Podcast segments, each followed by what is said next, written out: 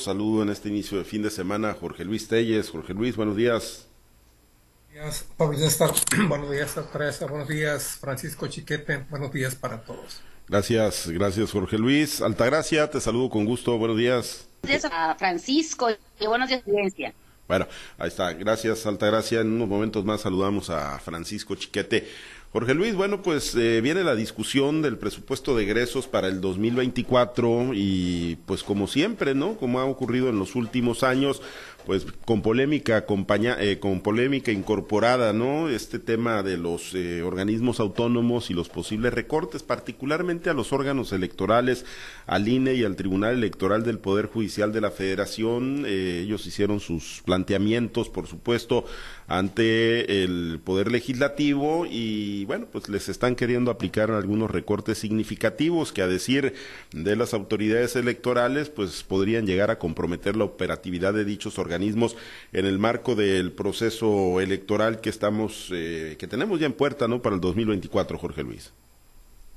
Sí, fíjate, lamentable que, estos recortes se den cuando está en puerta, pues la más grande de todas las elecciones que, se han llevado a cabo en México, con, en 29, 29 estados donde se eligen congresos y presidencias municipales, nueve gobernaturas, la presidencia de la República, los escaños senatoriales, las curules en las cámaras, en la Cámara Federal, en los estados. Qué lamentable que, que, haya la intención de, de, estos, de estos recortes, que bueno, no se le dé ninguna justificación, a no ser que sea la falta de dinero en las arcas de la federación para poder financiar, o la falta también de una, de una adecuada ley de ingresos que permita financiar estos gastos que proponen los organismos electorales. En el caso del INE, el INE se defiende diciendo pues que el aumento que piden es apenas de un 5% comparado con el del 2018,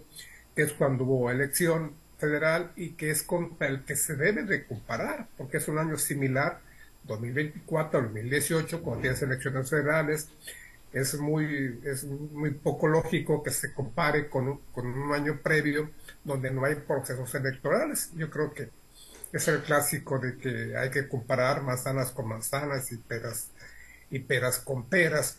En el caso del INE, pues la misma situación. A mí me parece delicado, no digo que hay excesos, claro que sí, que sí los hay, pero hay algunos, algunos rubros que, que son ineludibles. En el caso del INE, por ejemplo, el solo hecho de que se ponga en duda la operatividad y la aplicación del programa de resultados electorales preliminares para mí es muy delicado, para mí es alarmante, sin embargo hay gente dentro de Morena que dice que el, PREP finalmente no sirve para nada más que para conocer resultados anticipados, cuando me parece a mí una de las herramientas electorales más valiosas para tener confiabilidad en una elección. Y el, el, el, solo hecho de que se ponga en duda la permanencia de este PREP, porque cuesta mucho dinero, me parece simple y sencillamente una aberración. Yo creo que los diputados federales deben despojarse de sus, de sus, mm, de, sus preferencias partidistas, de sus definiciones ideológicas y de comparar que efectivamente se trata de una elección la más grande de todas y que obviamente tanto el INE como el, como el TRIFE requieren de recursos para sacarla adelante de una manera razonable, confiable, en la que la gente tenga certeza de que lo que se está haciendo es lo correcto y que se disponga de este recurso para que sacar adelante la elección. De todos los recortes que se, que se están que se están este, hablando, esto me parece muy grave. El, Poder Judicial, pues ya ni se diga, aparte de los fideicomisos que ya les quitaron, ah, o sea, hay un recurso, hay un nuevo, hay un nuevo recorte de 6 mil millones de pesos que, bueno, termina de poner en la arona Poder Judicial y obviamente pues despierta la inconformidad de los magistrados. Esto, esto entra a discusión el día de hoy en comisiones, es muy probable que el día de hoy quede totalmente aprobado. Y si ya ordenó el presidente que se, que, que se haga sin quitar ni un punto ni una coma, pues seguramente así va a ser. Y que cada quien se rasgue con sus propias uñas y que le haga como pueda y como quiera finalmente. Eh, sí, ya tenemos a Chiquete, te saludo con gusto, Chiquete, buenos días. Eh, pues hablando del tema de los recortes presupuestales que se están planteando, ¿no? A órganos eh, autónomos, particularmente el INE y el Tribunal Electoral del Poder Judicial de la Federación, una elección tan importante como la del 2024, Chiquete, resiste estos recortes sin que se ponga en riesgo la, la operatividad de los órganos y la confiabilidad de las elecciones.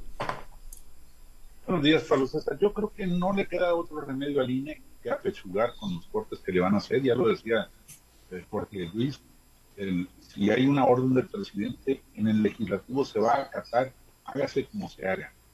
No creo yo, estoy seguro además que no habrá una rebelión de morenistas que tomen conciencia de la importancia que tiene esta decisión, que tomen conciencia de que la elección tiene que ser absolutamente confiable y transparente como además están en la certeza de que las propuestas los tienen adelante, en la borrachera del poder, pues no, no se fijan en los detalles. Son exactamente igual que como era el PRI en los tiempos en que dominaba el panorama político nacional. Lo que dijera la oposición, lo que considerara la opinión pública, no tenía la menor importancia, como decía el actor mexicano. En realidad teníamos que empezar a ver cómo el INE se las ingenia para garantizar el mínimo de, operatividad, pero también los ciudadanos tenemos que buscar el modo de participar.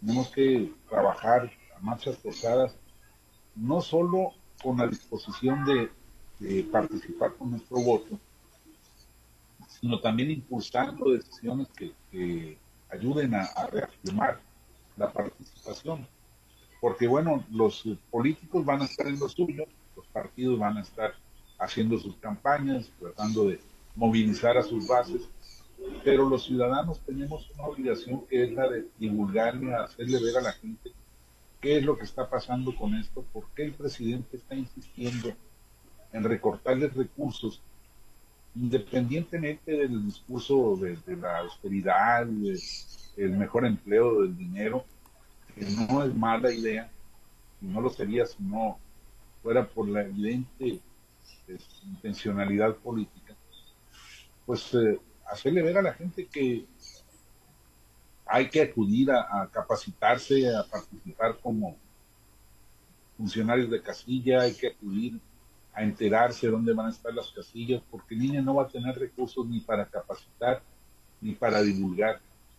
Y hay dos cosas muy importantes que se tienen que garantizar, por más mínimo que sea el presupuesto, la instalación de las casillas, la ubicación e identificación de las personas que van a participar como funcionarios y el recuento con el, los resultados previos, con el PREP. Porque eso es lo que le ha dado certeza a la democracia mexicana. Saber que los resultados son los que se van prefigurando desde los primeros momentos de la, elección. Entonces tendremos que trabajar como ciudadanos en reforzar todas estas cosas. Yo no espero que el Congreso cambie de giro, se tome una inspiración divina y, entienda que no debes hacer estos recortes, pero creo más bien en el poder de la sociedad, de la ciudadanía, y que esta sería la única alternativa frente a una actitud tan autoritaria como la del presidente. Altagracia, eh, pues los recortes están en puerta, eh, los antecedentes pues nos indican que efectivamente, ¿no? Eh, cuando les alcanza con, con, mayoría simple, como es el caso de los presupuestos, pues no hay mayor problema, ¿no? Para que se siga la instrucción de, del presidente y si esa es la idea, aplicar estos recortes, pues seguramente se van a concretar, ¿no? Que eso es lo que hemos venido durante los últimos, pues ya cinco presupuestos aprobados, donde, donde lo que pasa es que le digo que en estos cinco últimos presupuestos que se han presentado así ha sido de esa manera, sin moverle ni una coma, siempre atendiendo a lo que se dicta desde el Ejecutivo Federal.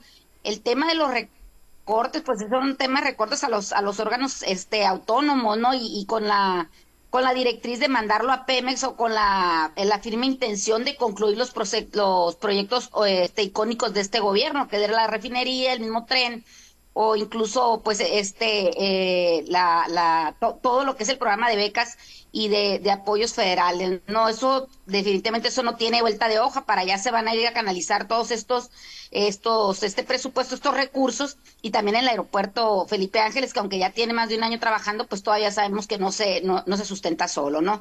Eh, el tema de la refinería, pues ahí va a estar. ¿Por qué? Porque el presidente le ha apostado todo al tema de, de petróleo mexicano, de volver a ser una empresa rentable y sobre todo el poder ser autosuficientes en, el, en la producción y consumo de gasolina, ¿no? También eso es muy importante. Ahora, el tema de que si se lo están recortando al, al INE, pues ahí creo que sí hay una situación que es bastante delicada. Los ciudadanos estamos eh, de verdad ávidos de tener información al momento, información que sea constante, que sea verificable y sobre todo que sea real, ¿no? Ya no, ya no queremos que vuelva a pasar el tema de que se cayó el sistema y que va ganando uno y a la hora de la hora pues vaya, vaya a perder o, o, presenten un resultado muy diferente, ¿no? Ya lo eh, ha sido una constante cuando estaban los otros consejeros en, el Instituto Nacional Electoral, pues era la queja de todos los días y cuando se usa el relevo, pues se pensaba que estas personas que entraron pues eran con cierta afinidad al presidente o, del, o de la línea del presidente y hemos visto también cómo ha habido algunas situaciones que han molestado al inquilino de Palacio y una de, estas de estas molestias, pues ahora más recientemente es el en donde ellos aplican el, el, tema del recorte y el otro dice, bueno, pues a mí no me alcanza, no voy a tener las elecciones que el, que el pueblo de México está exigiendo o al que está acostumbrado y sobre todo pues que la democracia no va a poder llegar en, en, sus, en su totalidad a todos los rincones de este país. Sí considero pero la consideración mía pues prácticamente es de una persona que ignora quizás el 100% de este tema,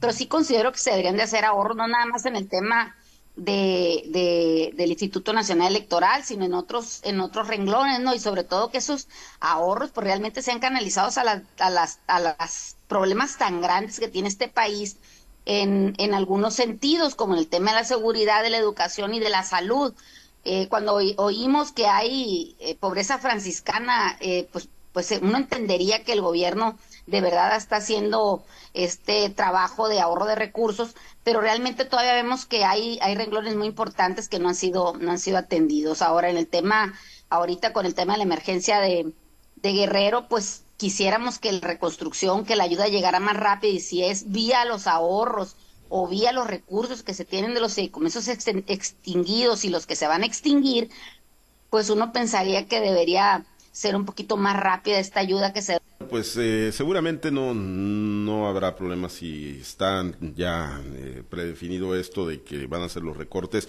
pues los van a aplicar.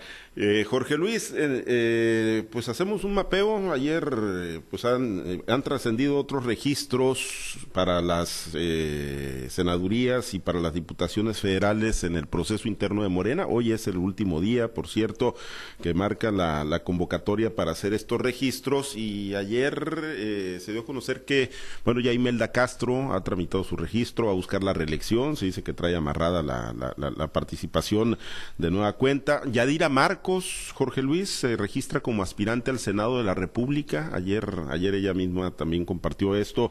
La dos veces diputada federal, ya pues ahora le va a tirar al, al, Senado de la República, hizo lo propio Estrada Ferreiro, eh, también registrándose, ¿no? Ahí para competirle la candidatura a Enrique Insunza Cázares y bueno, pues seguramente hoy se desgrana la mazorca, ¿no? Jorge Luis con, con el resto de los aspirantes, Graciela Domínguez ya hizo lo propio también como aspirante en el quinto distrito, el director general de CONALEP, Wilfredo Vélez Figueroa, hizo lo propio también en el distrito 03, que es por cierto muy, muy extenso, y pues ahí se va, ahí se van acumulando, Jorge Luis, tanto los que pues traen la venia del Señor como los que van por la libre, digámoslo así. Comunicación que nos esté proporcionando pues, la información, la información de quienes han solicitado su registro. Hay que recordar que estos registros están sujetos a la aprobación, a la aprobación del órgano electoral de, Morena para luego pasar a, la consalida encuesta. Efectivamente, pues en el caso de, de, las senadurías, pues Enrique Insunce y Jesús Estrada son los que sabemos, porque ellos mismos lo han divulgado a través de sus redes sociales, quienes han solicitado su registro. En el caso de las mujeres, pues Imelda Castro y Daría Marcos, como ha sido tan brillante su paso por la Cámara Federal, pues yo creo que justificadamente aspira a ser senadora, ¿no? Después de tan excelentes resultados y tan destacada participación, pues obviamente hay que apuntar de, hay que apuntar la vista hacia arriba y, buscar un, escaño senatorial. Y, pues así han, han trascendido los, registros, ¿no? Pues aquí en el caso de, de, Culiacán, pues Graciela Domínguez, que ya se registró, Inés Pérez Corral, que busca la diputación por el séptimo distrito, no se ha registrado, no hemos tenido información. El diputado local José Manuel Luque, en Serapio Vargas, que se olvide de su playa Vichy para buscar la Diputación Federal. Y en el caso de Mazatlán, he leído por ahí que Juan Carlos Patrón está buscando ser diputado federal, Wilfredo Vélez, y pues por ahí te vas y no encuentras, no encuentras más nombres hasta ahorita. Obviamente hoy, al ser el último día, pues va, va, se va a desgranar más efectivamente y habrá más resultados en espera de que sus de que su registro sea aceptado y que pasen a, este a, ser objeto de la, encuesta que aplica Morena. Una encuesta que nadie sabe cómo se hace. Yo no conozco a nadie que le hayan preguntado alguna vez cuál es tu candidato favorito, pero pues bueno, es lo que hay y hay que, pues hay que atenernos a eso y hasta tomarlo con información, como información creíble.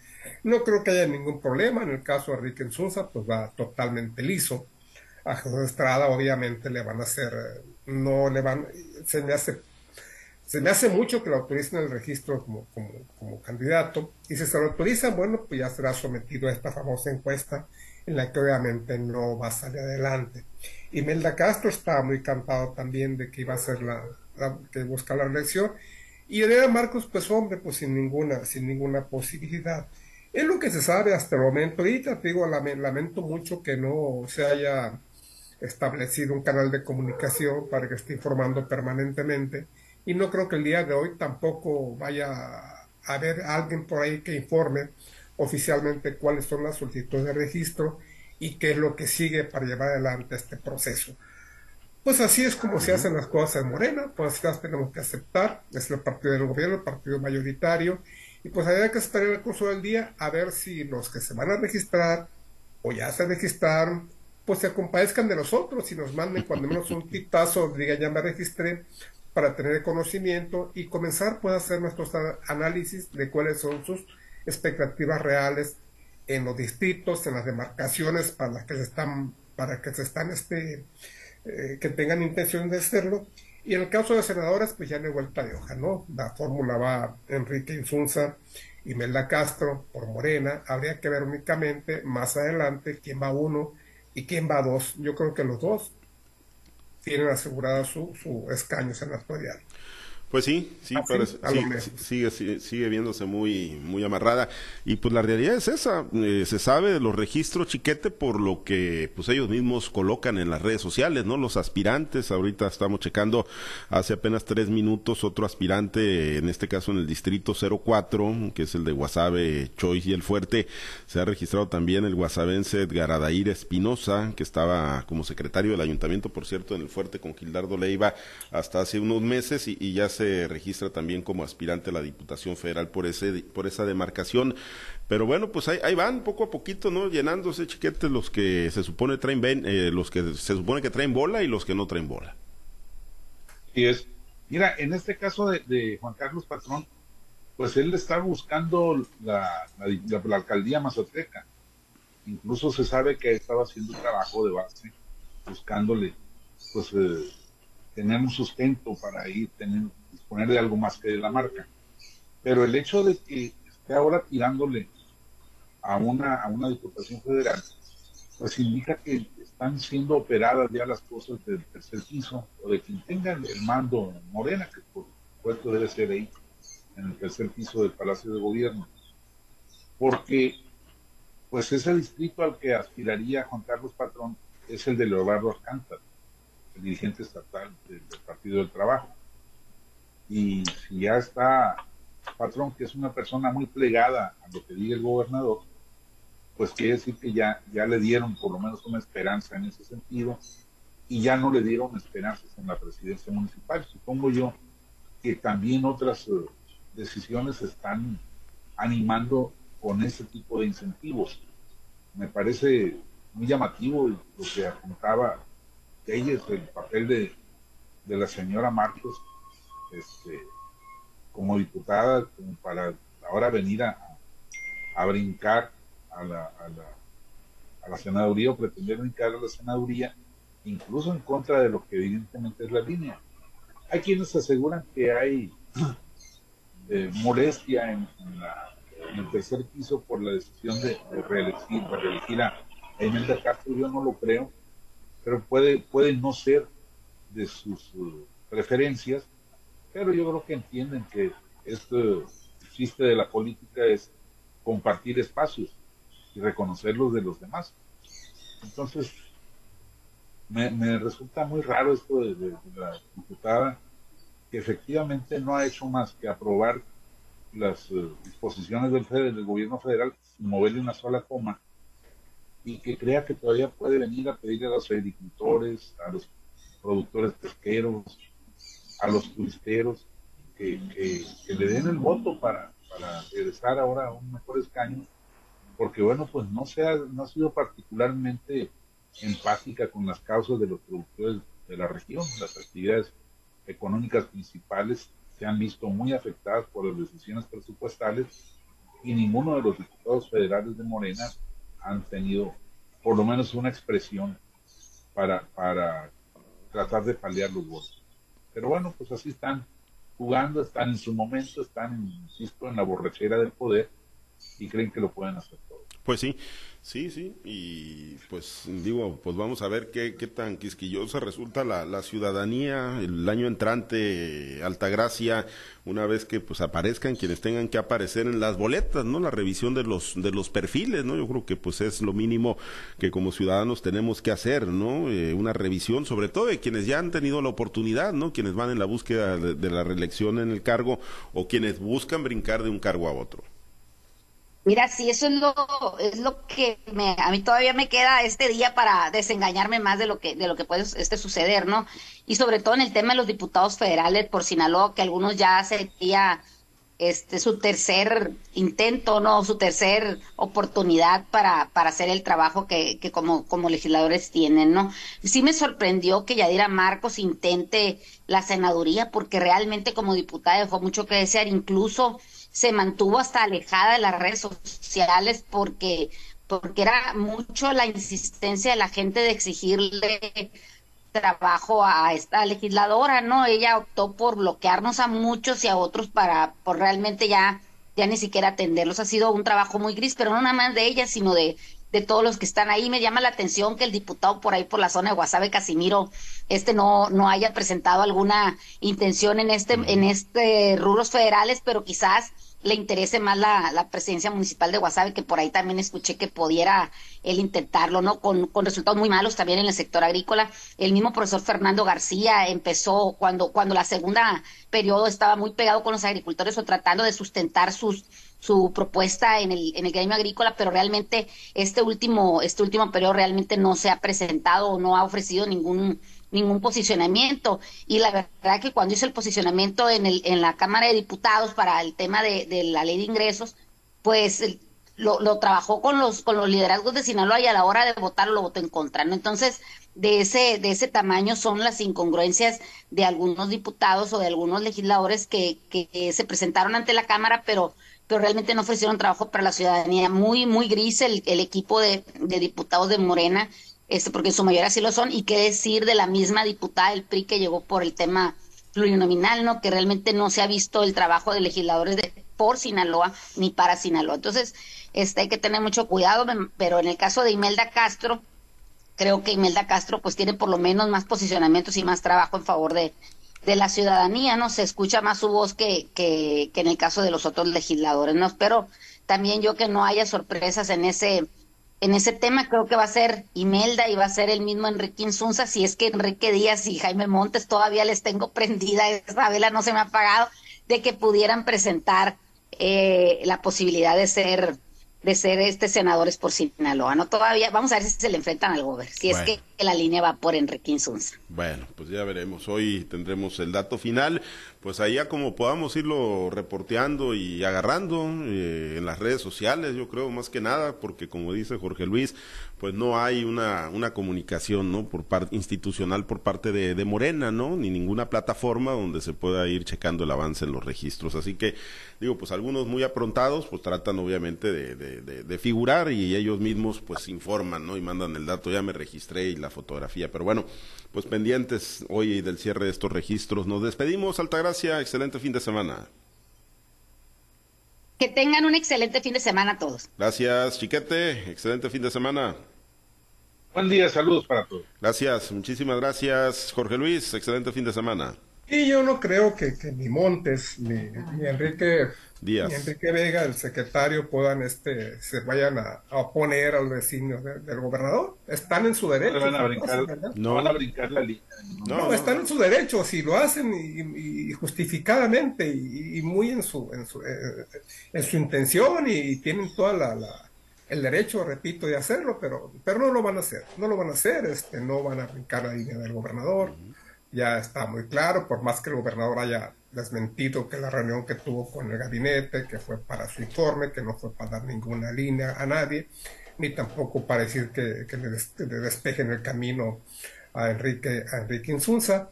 Pero ellos lo entienden, lo que no se lo digan, hombre, lo entienden, por eso andan ahí. Si no lo entienden, pues entonces, ¿qué están haciendo? Pues sí, sí, sí, sí, sí, le entienden, sí, le entienden, así que pues no, no creo que vayan a desafiar tampoco. Si ya hay una línea marcada hacia Enrique Insunza.